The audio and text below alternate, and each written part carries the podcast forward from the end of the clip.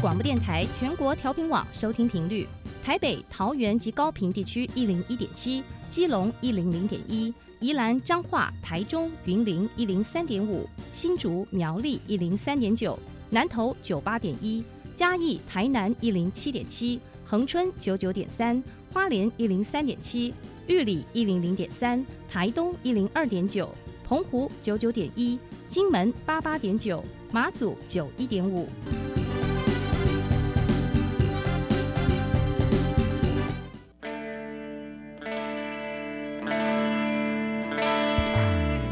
时时有惊喜，生活处处是学习。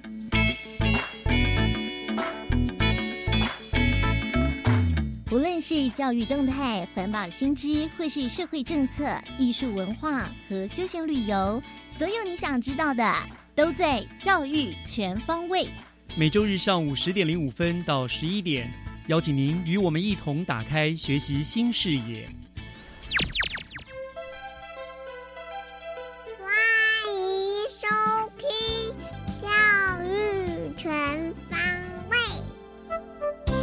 早安，各位亲爱的听众朋友们，欢迎收听三月六号的教育全方位。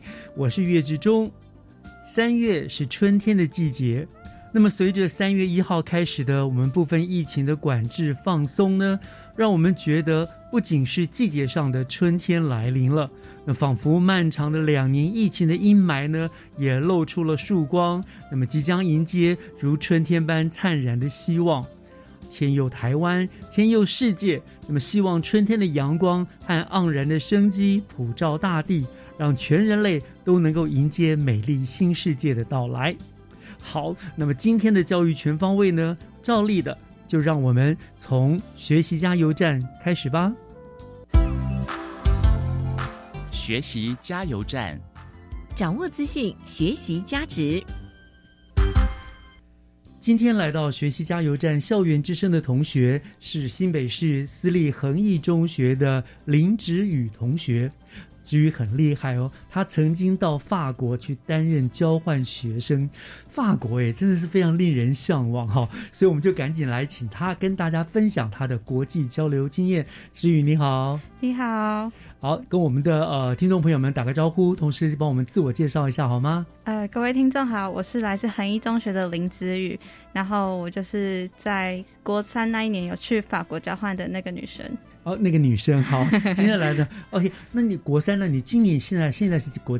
呃，我现在是高三，高三对，OK，所以是国三三年前，好险哈，不然就后来就疫情就来，你就去不了了哈。嗯，好，呃，当然我们知道现在都很流行到各国去做交换学生了，对。那可不可以先跟我们讲一下，你去法国担任交换学生，你的选择法国的原因是什么？哦，那个时候就是有很多的国家可以去选择，对啊，然后。我们就是女生都对法国有一个幻想，就是可能看到对浪漫那 romantic 那种感觉，对，还有就是看到那些可能电影啊，然后还有那些口音就觉得好好听哦，就很啊对，法语真的很好听，对，很 sexy，很 romantic 那种声音，所以就想要选择那个国家，嗯哼。原来不是什么了不起的志愿，少 少女情怀，是因为那很浪漫，声音很好听就过去了哈，就很想去。好，很有意思。但是对对了，其实有的时候不一定要有什么伟大的目标嘛，就是一直觉得好，就觉得那个地方好听好玩，对，我就想去。然后到那边说不定就会弄出一番成就来嘛。好，好，那呃，你去了法国当交换学多多多久？我去一年。一年，对对对，在那边读了一年的这样子。对，就是我国三的时候就先在台湾是休学的状态，然后去那边读一年交换。对对对。那住宿在呃，有接待家庭，家庭这样子。对对对。哇，所以那你法文这样应该很厉害咯。还行，还行。我 我在法国时候有当去当翻译。好，好，好，太好。等一下，我请你，可能要请你帮我们示范一些法文哦，因为因为法文，对对，说实在。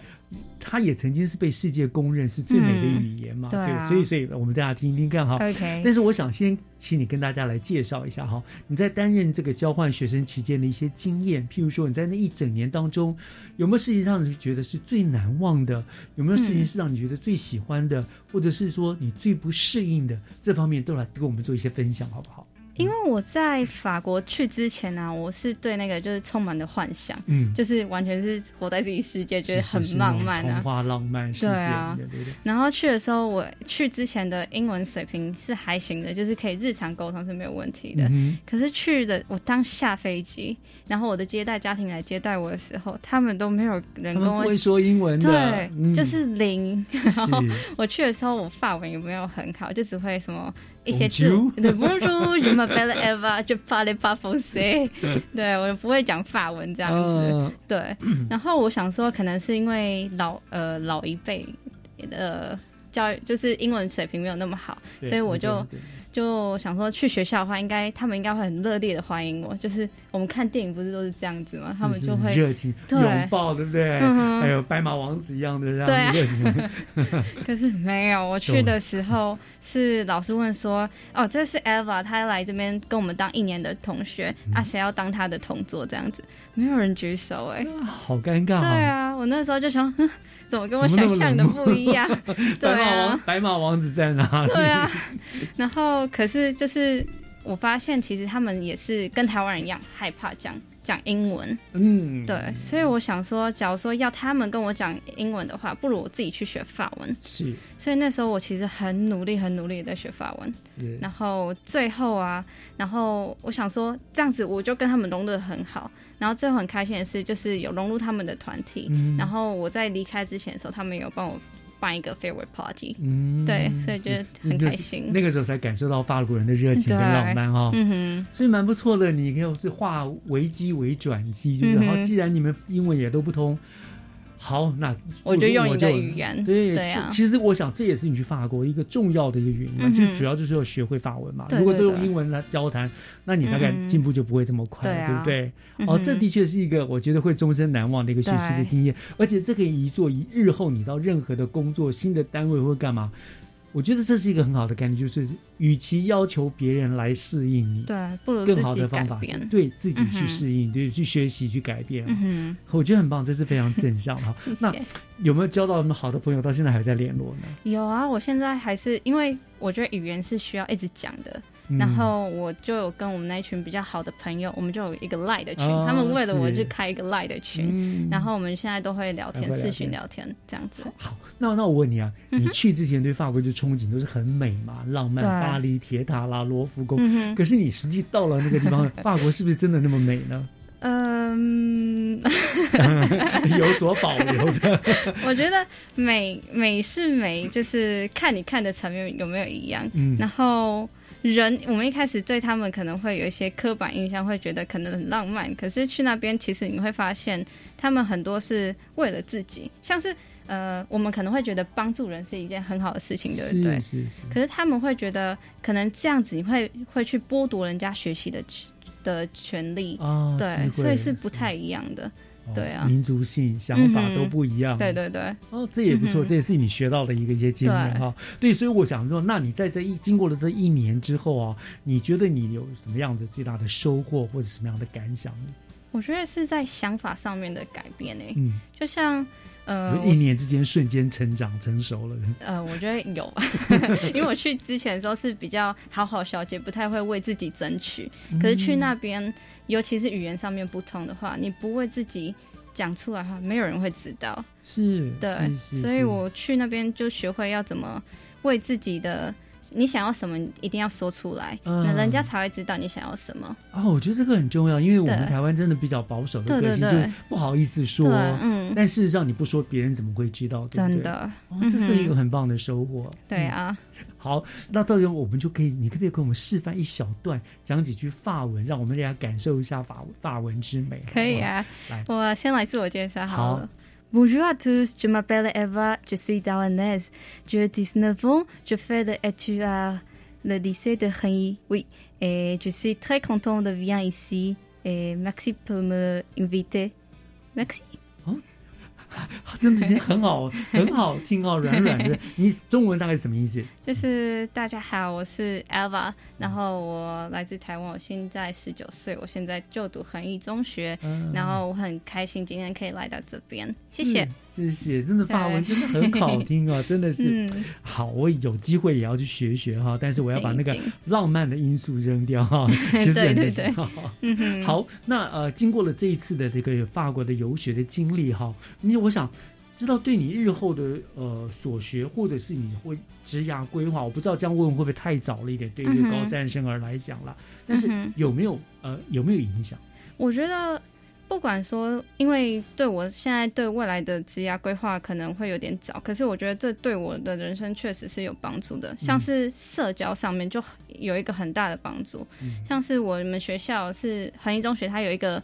那个多媒体社，然后我们会去接待外宾，嗯然后我也是主要是接待这个外宾的角色，哦对。然后那时候有一个经验是，我们是接待百老汇，然后对，就是一个很很很有名的，我知道，大家会嗯。对音乐剧，对对对。然后那时候他们他们不是美国人，他们是是那个阿根廷哦那些，对。哦。对，然后那时候我就跟他们聊天，我就用 Hola, cómo está mi amor Eva 这样，然后他们就哇，你怎么会讲西班牙文？这样子。哦？对，嗯。然后就跟他们聊一些他们的文化嗯的东西，嗯。然后其实这样子就跟他们有一个 connected，嗯。对，所以就是一个很好的的方式跟人家社交。所以其实你也蛮有语言的天分的，对不对？呃，然后将来也蛮适合做外交官的路线哦，这样就喜欢交朋友嘛。是，对啊对对对对，我想这个对你帮助真的都蛮大的，对啊，嗯，好，那呃。最后呢，我想知道，就是你一个过来人，我觉得你这个游学对你来说，我看起来收获是蛮大的。嗯哼，那你对于那种未来的学弟妹啦，就是如果想要参与外国呃游学，现在我们也慢慢解封，可能机会越来越大，对不对？嗯哼。你会有给他们一些什么样的建议或者是提醒呢？该注意一些什么事情？我觉得首先你一定要就是打开你的心房，嗯有时候你会觉得不敢或是怎样，可是其实你去那个地方，你就可以想说，哦，这反正这边没有人认识我，所以你就可以去改变。你以前觉得自己太害羞，那你就去开放一点。假如说你自己觉得哪里不够好，你就去改变哪一个地方，然后。一定要最重要，我觉得是你一定要尊重他们的文化，嗯，因为有时候我们会有自己的刻板印象，可是你这样这样去这样可能的话，你会去影响到人家的文化，是一个不太礼貌的行为。是对，然后我觉得，假如说你要跟人家相处的好的话，你一定要就是微笑，你一定要微笑去面对大家。嗯，对啊，因为有时候他们也会怕你，因为你也是一个陌生人，对他们来说你才是外国人，是，所以你一定要微笑去面对所有的人，这样人家才会感觉到你的亲切。微笑，对呀。毕毕竟是最好的国际语言嘛，嗯对不对？对。啊所以所以我觉得很棒，你给大家的建议，第一个开放的心胸。对。你不要，如果你不开放，那你就不要出国了嘛，嗯你就留在国自己国内，对不对？当然，开放的心胸去接纳任每一项你所接触到的事情，啊去感受文化，嗯然后当然尊重是非常非常重要的对。啊！不是，哎呦，台湾都不会这样，你们怎么样？如果抱这样心态，你学学不到东西真的。对然后最后你说带着一个微笑的心情，就是勇敢的接受，我觉得很棒，会会对于对于呃日后要去的人来说，是很好的三个大建议。这样，那我也可以感受得到你的热情跟活力哈！我相信这样子的留学，这样子的游学是非常有意义的哈！嗯非常恭喜你那我们呃今天也非常谢谢呢你跟大家做的一个建议啊，来分享非常非常精彩、非常有趣的一个法国游学经验哈！哎、如果解封之后，你还会不会想再去哪个国家游学，就是做个交换学生？当然大学也可以嘛，对不对？我其实会想要去那个拉丁语系国家、欸，哦，因为上次跟那个对对对，还有就是我在那边也会跟很多的不一样的国家的交换。哦，就对多少学了很多不同的语言，这嗯样，我去那边我会讲西班牙文，也是因为我跟他们一群在那边玩。哦。对，然后我啊，西班牙也是帅哥很多的、啊，超多、啊，阿根廷更帅。对对啊，很好，所以就想要去了解他们的文化，然后去看他们的的美景啊。是是是，对啊。好，希望呢解封之后呢，这些愿望都能够达成。谢谢。非常谢谢你来跟我们做的非常有意思的分享，谢谢谢谢。黑一中学林之宇同学。嗯。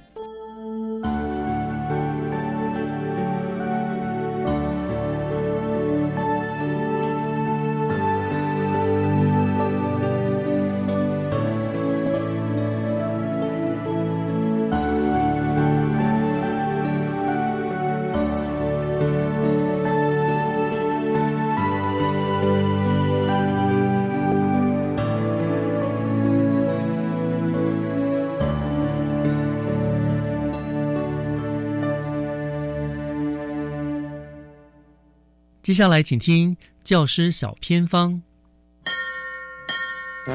讲台下的教学经验良方，请听教师小偏方。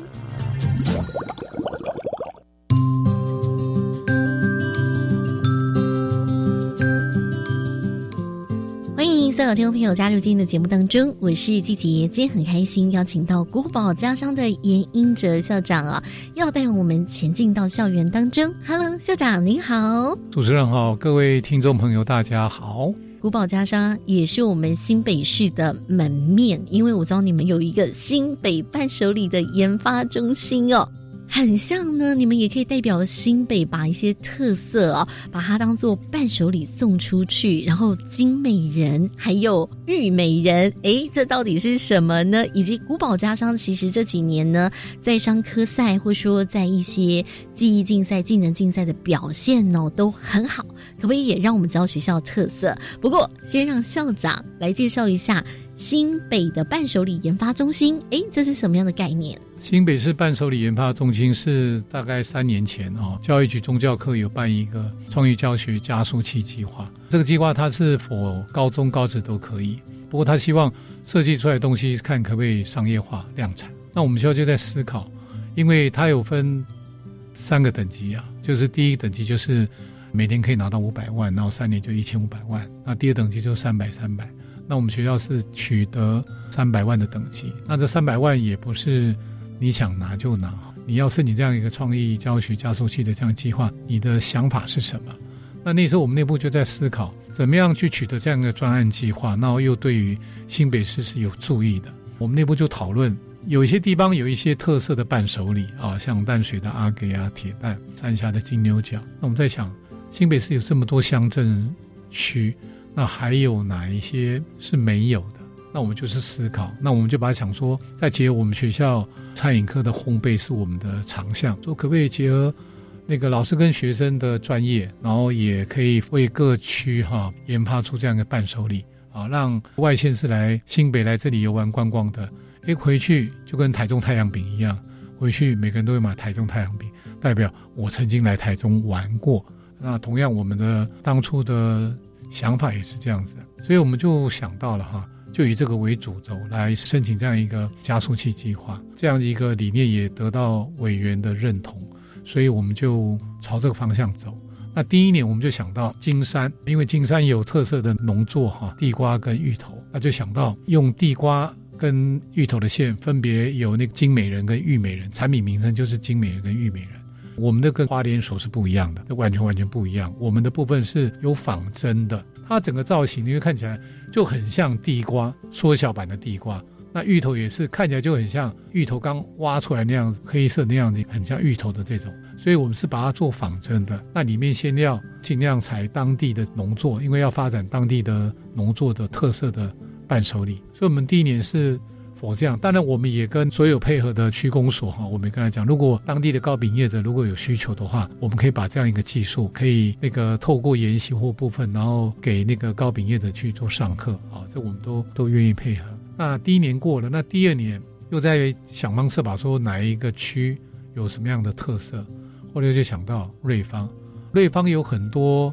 名胜古迹哈，包括九份，包括黄金博物馆等等之类的，这都是假日休闲很多人会去的地方。那问题是瑞芳有什么样的特色农作物？我们就想想不出来。可是我们就想到瑞芳没有特色的农作物，可是它有特色的产业，那就是早期的煤矿跟金矿。虽然说现在都已经没落了，可是大家对于瑞芳的印象，应该金矿跟煤矿是大家印象很深刻的。甚至瑞芳现在目前还有保留一些在那个年代的金矿跟那个煤矿的那些遗留的痕迹。那怎样利用这样一个产业来帮瑞芳区设计一个伴手礼？那后来左思右想就想到，哦，那就是用他们这两个产业的特色，我们就设计一个伴手礼的名称，叫做矿金饼。矿就是煤矿的矿，金就黄金的金，然后饼矿金饼。矿金饼国语叫矿金饼，台语念起来叫做孔金饼。孔金很吉祥，大家也喜欢孔金，就是孔金宝饮那样孔金。至于说内部的馅料有哪些？内部的馅料，我们跟瑞芳区公所这样讨论，就是两颗夏威夷豆、红豆沙、麻吉、奶酥。那这四个不是凭空而来的。根据瑞芳区公所区长，他结合这样一一个产业，他说那个两个夏威夷豆就是指黄金，红豆沙应该比颜色比较深，所以就是指煤矿。那个麻吉就是瑞芳区里面有河流这样一个象征。那至于那个奶树的部分，它好像是指那个夕阳西下这样一个感觉，所以我觉得，哎，区长有这样一个想法，我们就想说很好啊，所以就透过校内的师生还有夜市，大家这样研发出来一个矿金饼的内馅。那这样一个制作过程当中很费时，因为都是手工做，所以没有办法大量生产。那也因为做出来，我们也有请来宾哈，或者是送到国中端去免费品尝。得到的口碑都很好，那也让我们有这样的想法，要申请专利，包括商标权跟未来的专利权等等。因为毕竟要走到这个地方不容易。那因为我们有毕业的杰出校友，这两个校友，一个是曾经获得全国技艺竞赛烘焙第一名的，那另外一个是获得全国技能竞赛西餐点心类的第一名，还有另外一个校友也是很杰出。三个人有这样子在外面合资创业，我们想说啊，把这样技能。这样技术分享给他们，让他们去做这样一个制作。那同样的，我们也跟瑞邦区公所提到，如果瑞邦区里面有高饼业者愿意做这样一个学习的话，我们都很乐意、乐于的这样免费提供这样一个制作的技术。我们现在进入第三年，也还在思考要采取哪一个县市的，不管特色产业或特色农作物也好，目前正在思考当中。行行出状元哈，那每一个人都有他自己扮演的角色。你今天学习这样技能，我相信。未来你只要好好做，你未来都是在社会上你扮演一个很重要很重要的角色。你看。就以糕饼业来讲，你看有这么多甜点在台湾市面上这样一个贩售者，你我们就可以想到一个，你可以一个创新的一个方式。谢谢校长哦，校长当然呢，像像您刚刚介绍的金美人啊、玉美人啊、矿金饼啊，其实是结合你们的学校三个科：餐饮管理、多媒体设计科、资料处理科。比如说产品的研发、包装的设计、网页的设计哦。当然。校长，您带领学校其实哇，时光飞逝九年了。其实非常重视品格的陶冶、人文的教养、适性学习、多元展能、学用合一。专业创新发展特色，创造一个优质校园哦。那校长，您还想把学校带到什么方向啊？其实，技职教育在学校来就是技职非常非常重要。可是我常跟学生讲，我说我从学校毕业到现在踏入社会三十几年了，没有一个工作场合，没有一个人问我以前的成绩好不好，没有人问他看到就是你在职场上面的专业能力的表现，你的工作态度。还有你跟你其他的同仁之间的一个团队合作，我觉得这是非常非常重要的。当然，这里面最重要就是品格。很多人在专业领域上他是表现很棒，可是当他碰到整个过程当中有需要他当机立断做个选择的时候，他有可能因为他当下的偏差做了一个错误的选择，他这辈子可能就毁。那这个部分不是你碰到你才去思考，所以我常跟学生讲啊。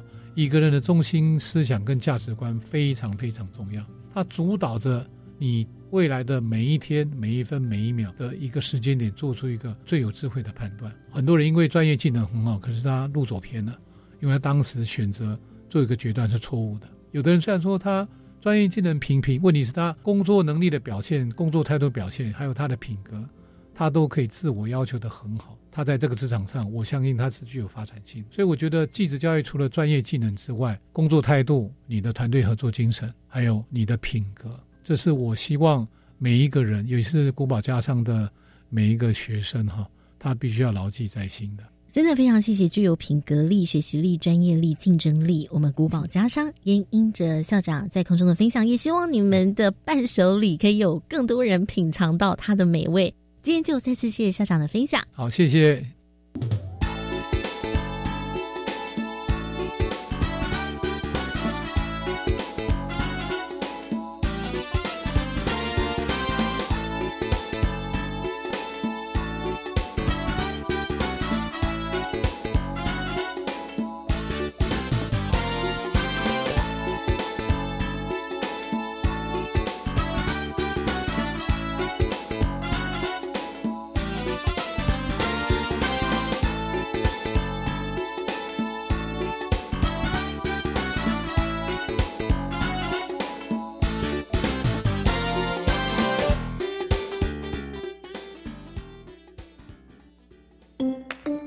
爱广播？是。你喜欢展现声音？没有错。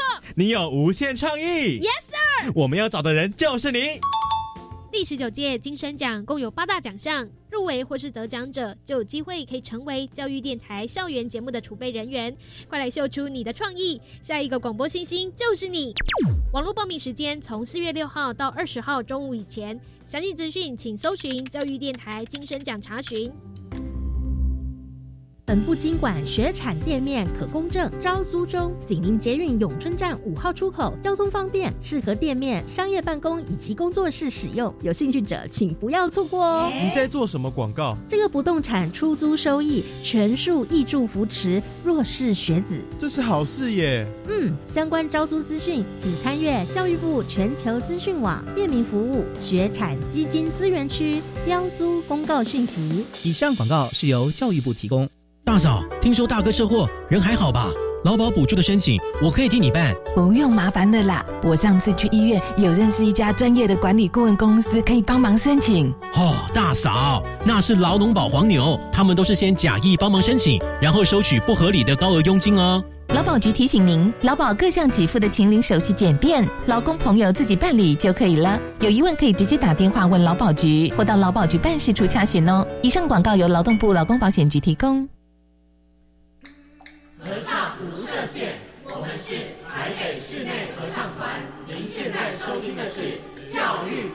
电台。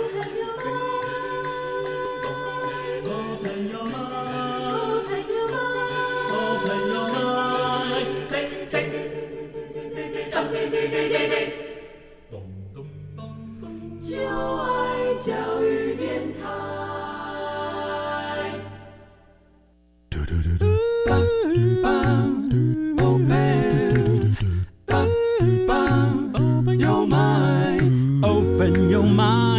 就爱教育电台。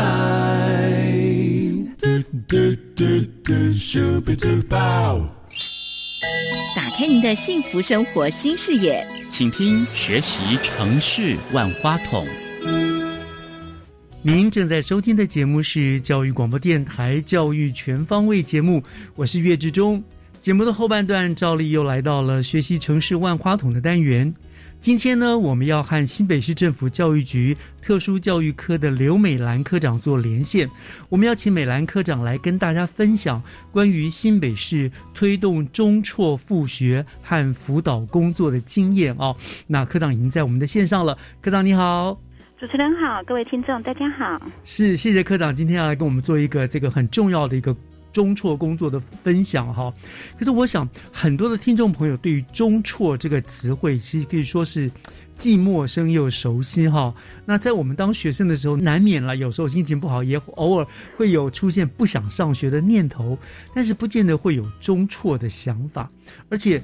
到底什么样子的一个程度哦的缺席才会算中错？三天、五天、十天、半个月什么呢？我想大家大概对这个都很好奇，所以呃，今天我们访问的一开始，是不是我可以就请科长先为大家来释疑一番所谓的中错的这个概念，好不好？是，就是我想，对于中错，大家可能真的都或多，就如主持人所提到的，或多或少都会有一些说，我不想来上课，我会不会被通报为中错？嗯，其实中错在相关法规里面，其实它是有一一定的定义啦。比如说你没有请假，或者是你请假没有获准，或者是呃学校或者各个单位都不清楚你的原因到底是什么，你就没有到校。嗯，那这个呃连续三天不到校的部分，它就会被学校在第四天报为中错。第二个部分是在转学生因为不明的原因，你转出去之后，好，那从当天算起的三日内，你没有向转入的学校去完成报到，那这个这两个定义呢，其实在中央就会被视为是中错。但是依照呃刚刚会特别提到的国民义务教育的一个阶段哦，大家都了解，教育其实是等于我们国家的竞争力。没错。那所以政府对于这些规范的部分，包括呃孩子们就是国民的受教权，还有我们也担心这样。的一个中错的情形发生，所以在法规上面会越定越细。其实我们后来又再增加两个部分，一个是除了我们刚刚提到的，就是呃呃长期的部分哈，你三天没有来上课，对，三天以上你没有到校，或者是你转出了没有转入，另外还有两个部分是长期缺课的部分。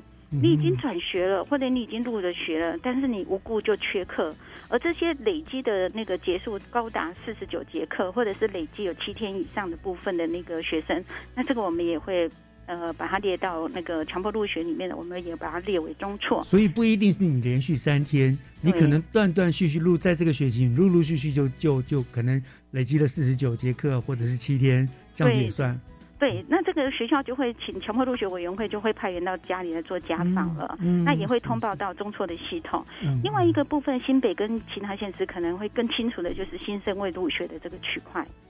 嗯，未入学，新生未入学，就开学三天里面的话，那没来报道，对，也没来报道。那这个学校端里面去属于去查看，你可能也是属于行踪不明的。那这个部分在中辍系统就会开始去通报，然后也会去协寻这样的一个孩子。是是是。我再多说一下哈，因为我们刚刚特别提到的都是在国民中小学的部分。那现在十二年国民义务教育已经开始实施了。嗯哼。那高中的这个部分是属于自愿性，但是它不是强迫的一个入学的性质。哦。可是事实上，高中的孩子也可能会有中断学业的一个情况，他们不叫中辍，那他们会叫做中离生。中间中途离开那个。对对对。是。所以呃。针对于整个还整个那个国家的一个教育的一个预防跟竞争力的这个区块，还有提升还那个国民的素质的部分，国家对于教育这个区块其实是非常的重视的。那这些都是在法规里面我们可以看得到，但是可能就要去想想，为什么孩子你不来上课呢？嗯，对对，这是一个很重要的原因。为什么他们会不上？大概会是什么样的原因？你们有没有探究过呢？有有，因为针对这些的孩子，其实各个呃，不管是教育学者或者是我们教育的现场，我们大概有把这些孩子呃的原因都有做相关的分析。嗯，那第一个部分的话，影响孩子比较多的，不管是在国中、国小，他们都会是在个人因素的部分是第一个会可能呃被我们考虑到的。那个人因素里面有很多，比如说包括孩子的作息可能不正常。嗯，好，那有可能是呃他的一些心理的因素等等之类的。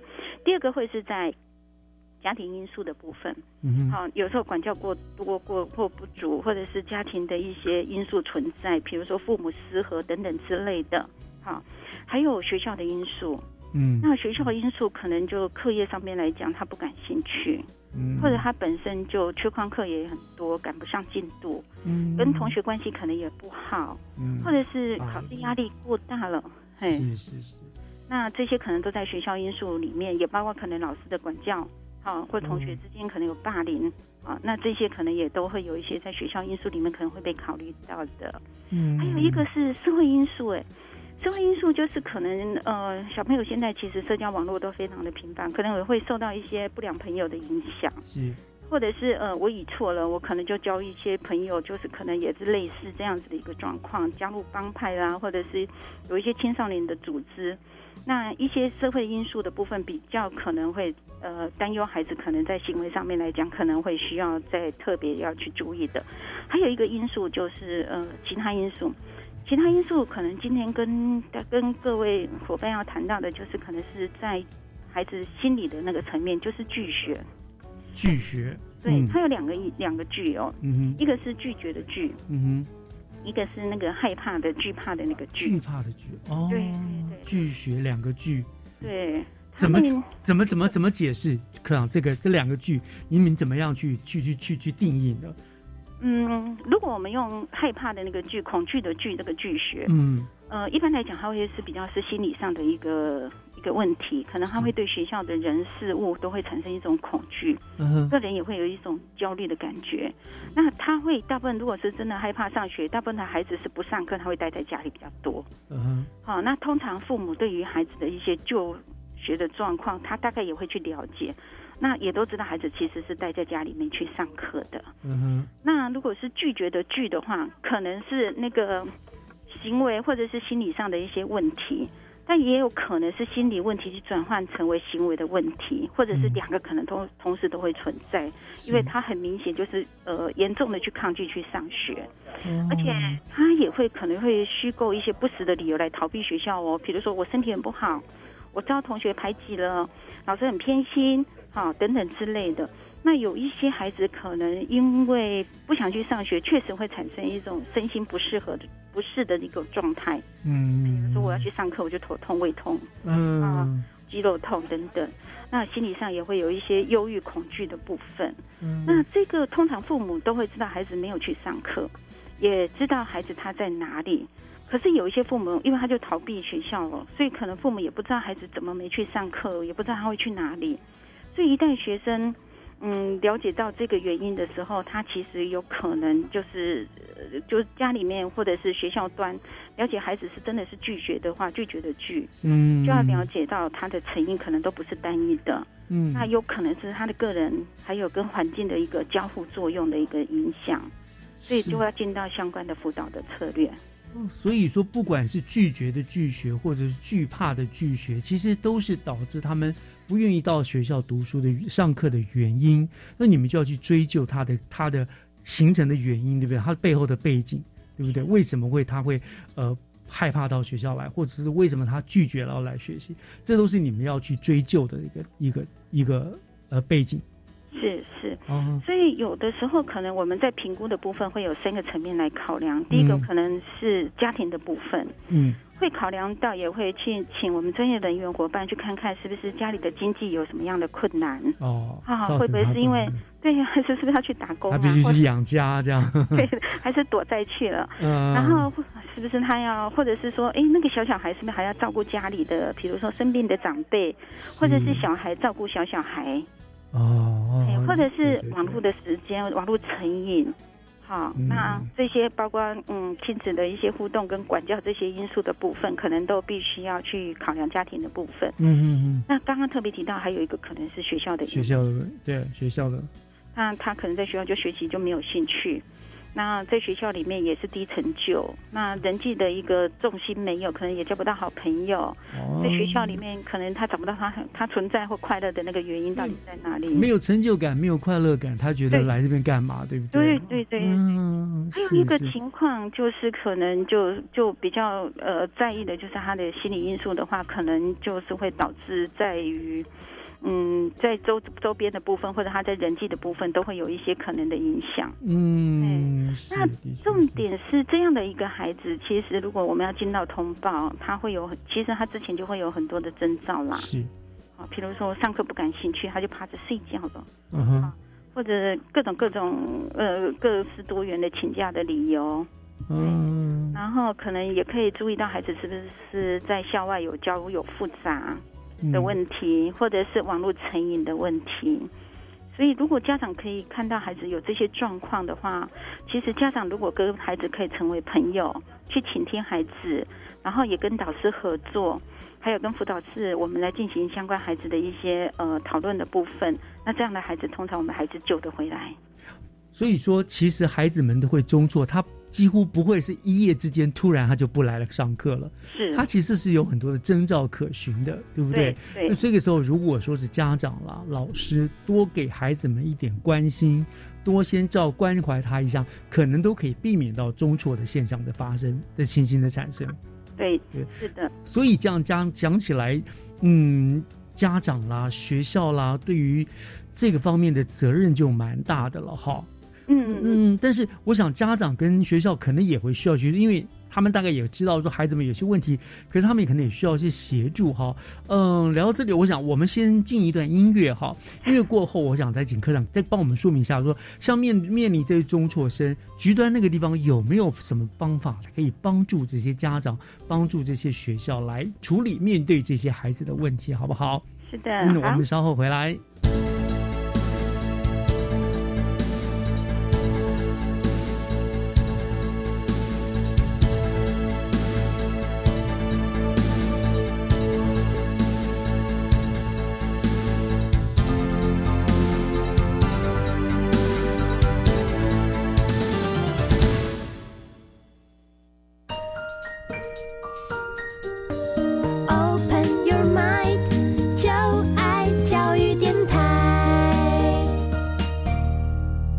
Open Your Mind，就爱教育电台，欢迎回到学习城市万花筒的单元，我是岳志忠。今天和我们做连线的是新北市政府教育局特殊教育科的刘美兰科长，她来跟我们分享呢有关于新北市政府如何处理中辍复学跟辅导工作经验的分享哦。那刚才我们聊到了中辍有很多的原因，不管是拒绝的拒或者惧怕的惧的拒学，那当然学生也有很多的征兆可循啊。那我们想说，这个时候老师、家长都有很重要的责任去去去去观察。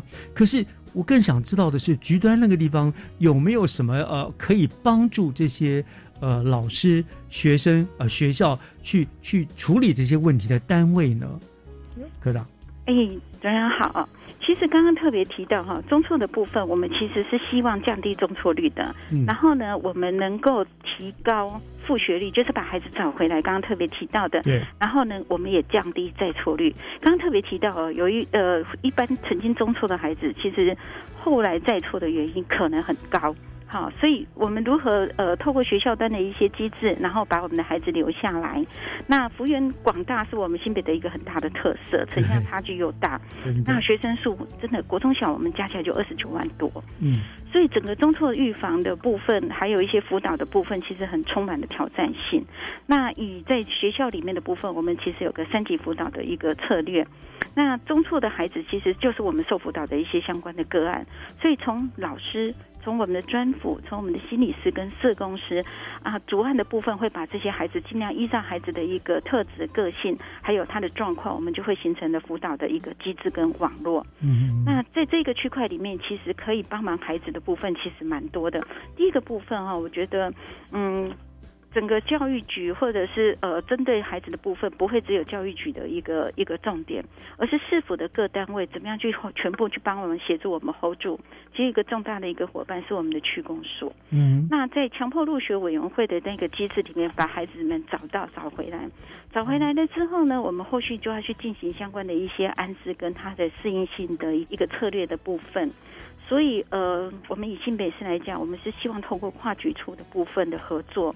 还有各项资源来做整合，来达到我们零中错的一个政策目标。嗯，所以我们呃新北市我们有推动一个高关怀的青少年的计划，同时我们也成立了高关怀青少年的通报中心。那这里面呢，也包括了呃去追踪我们相关的这些高关怀的孩子，然后去呃鼓励学校端，我们就开设不同的一个课程。那这些课程就包括像学习适应、生来的辅导、体能。或者是呃服务性、生活性的一些相关类别的课程，然后帮这群孩子来适应学校。那同时也为了有一些孩子可能是家庭失能的部分，啊，我们也会成立像词汇班、资源式的中途班这些等等，来避免再错的情况发生。那同时，我们跟社会局还有其他各支部门的部分，我们也成立了包括呃合作的跨部门的部分，去结合民间的机构，然后呃在课后。假日还有寒暑假，我们办理像小巨人的生区生活营、社区的那个牵手方案这些，然后透过学生的一些呃参与跟多元的活动的设计，来导正这群学生的一些行为。重最重要其实是增加孩子的自信心跟呃实现他自我实现的一个机会的机会是。你们布下了天罗地网就是了，一个都不能少就对了。就是你不见了，你不来上学，我想办法、想方设法用各个单位把孩子们找回来，然后这给他放到一个适合的位置，让他会喜欢读书。我想这个真的是很重要的事情了哈。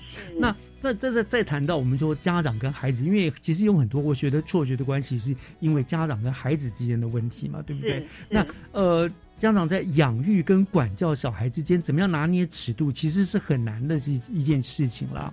那如果家里面有孩子表示说，我就不想上学了，那科长，你有没有什么建议，对于给给一些家长们，就是家长要你怎么样让孩子能够有一个稳定上课的一个准备跟状态呢？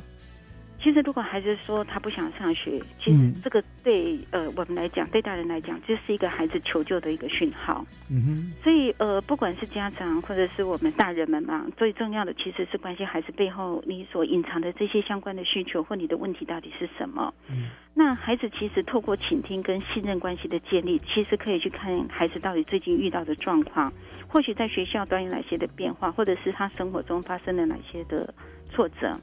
然后让他怎么上课的部分的意愿会变低了，那呃，家长其实也可以跟老师来做一个多联系，那听听老师对于孩子的一个观察，从而去找到找到孩子不想上学的一些相关的蛛丝马迹。嗯，那呃，刚刚会特别提到的，呃，中错是一种行为的表征。那透过一些线索去寻找每个中辍生的一个关键的一个困难点，譬如说我们刚刚提到的他的一些拒绝的原因，去陪他去讨论。然后呃，找到一些不那么抗拒的一些诱因在，嗯，然后可能我觉得最重要的还是要让孩子恢复他自发性的，他愿意来一起上学。那其实这个目标不会说一开始就那么快就能达到，他需要设定一小个一小个的目标，然后孩子只要能够完成这么一个小小的目标，我们再往下一个来走，陪着孩子一起来做完来完成。那如果是孩子在学校里面没有成就感。那也没有人际的一个重心，那孩子们其实可以跟家长一起先努力的聊聊生活的日常，然后不是让他一开始就那就把孩子推到学校端，让他觉得他有被孤立的感觉。嗯，对。那倾听，我觉得陪伴的倾听其实是最长情的告白。是是 真的。对，我觉得这个真的很重要。我觉得家长听到孩子的求救，你一定要了解那是求救，然后不要像很多家长其实是为了省麻烦，就因为说啊，你不要啰嗦，去学校。就因为用指责代替那个你刚刚所说的聆听，对不对？然后那还问题你没有解决掉，孩子可能真的就就越来越没有想要去就学的企图心了。所以那还有一个区块，可能也拜托家长们。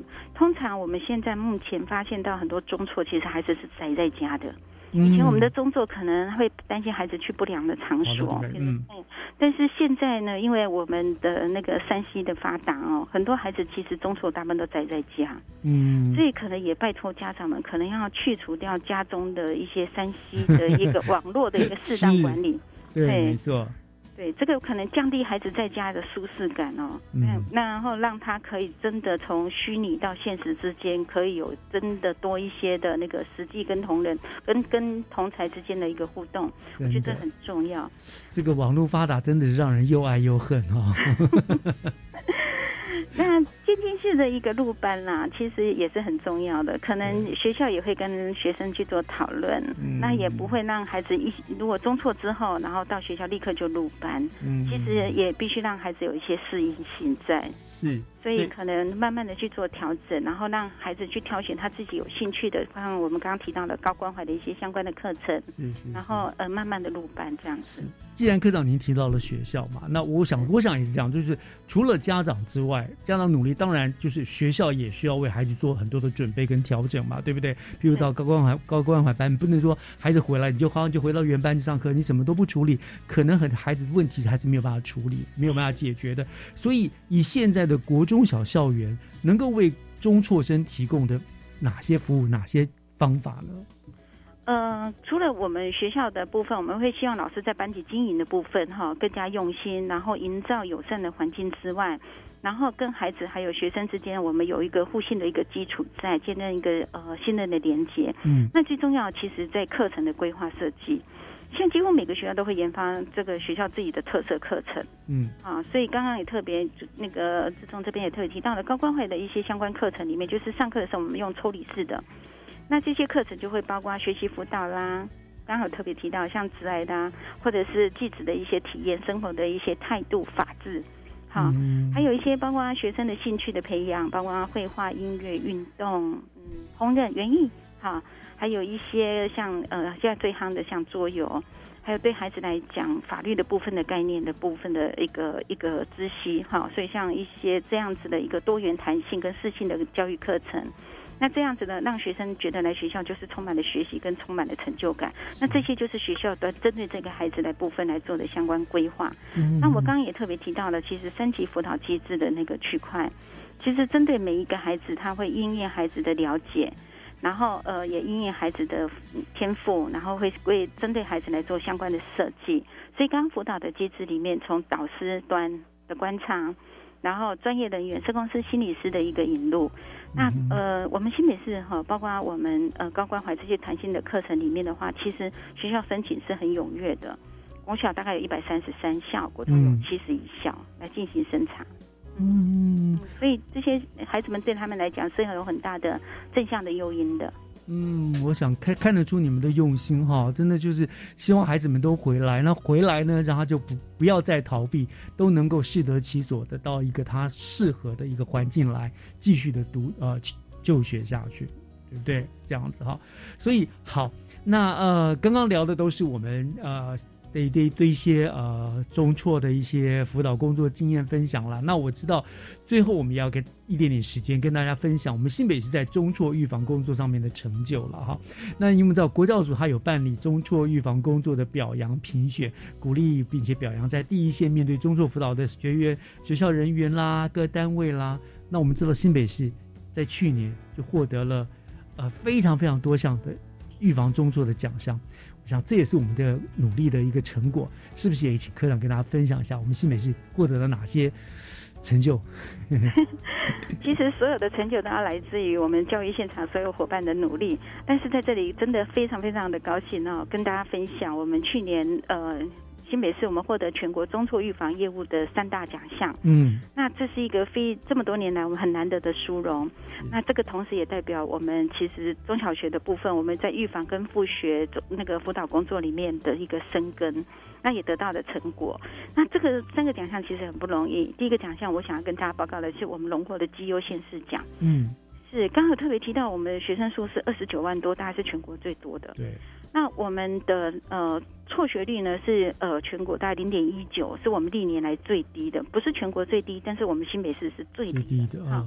那复学率的部分是呃百分之九十三点八二，哇，这其实真的是相当高的啊。是，这个同时也就代表我们新北市的国中小的老师们都非常的积极关注我们每个孩子的一个学习的状况，是，那适时的可以给予一些相关的协助跟辅导，嗯，所以我们才能够在中辍率跟复学率的部分表现到呃这么好，也拿到了那个绩优的县市奖，嗯，所以这个一定要跟全国呃我们新北市所有的好伙伴来做分享，是。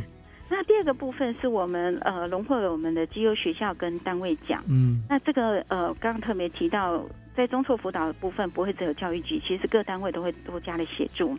所以这个得奖的部分也包括我们明治国中、福音国中，还有我们板桥区公所跟警察局的少年队。嗯，那中辍的部分其实透过学校、区公所跟警政三方面的密切的联系，我们才能够把那个合作的网络紧密化。也才能够去接触每一个我们呃遗落在学校系统外的学生，能够让他重回到学校里面来做学习。好，这是我们第二个奖项，有这么多的一个单位获奖，这大概我们新北也算是全国第一。那另外一个部分呢，是我们荣获的那个个人的奖，绩优个人奖。嗯，那这个是我们符合国中的辅导主任林婉晓所获得的。那呃，辅导主任其实是非常的非常跟学生的一个紧密度。那婉小主任呢，其实是呃非常非常的厉害，因为他曾经是国泰女篮队的一个当家后卫，他也代表我们台湾去参加破丁人，跟四大运，所以嗯。当他透过了这样子的一个一个，呃，刚刚特别提到嘛，哈，他是篮球队，所以对中辍生他就是紧迫盯的，永不放弃。嗯，所以这个今年度呢，获得我们的中辍生的预防跟辅导人员绩优的一个的一个表扬，所以是非常非常的难得。那其实透过这样子的一个方式，就能够了解到，我们不管从个人、从单位，一直到我们全全市的所有的伙伴，那面对中辍生的部分，我们都希望能够呃。勇于的啊，每一个伙伴都能够勇于付出，然后把每个孩子都接住。是，我想真的哈，就每把每个孩子都接住，而且让他们适性扬才，找到自己的舞台，就这这个才是让学生不拒学的最好的方法。是新北市政府的努力，还有各校的努力，真的获得教育部的奖项是实至名归。好，这里真的要谢谢你们，你们你们的努力啦。谢谢谢谢，是好，那我们最后还是谢谢我们教育局特殊教育科刘美兰科长今天为我们所做的这个分工作经验的分享，非常的精彩，谢谢科长，科长辛苦了，谢谢也谢谢大家，谢谢，拜拜，拜拜。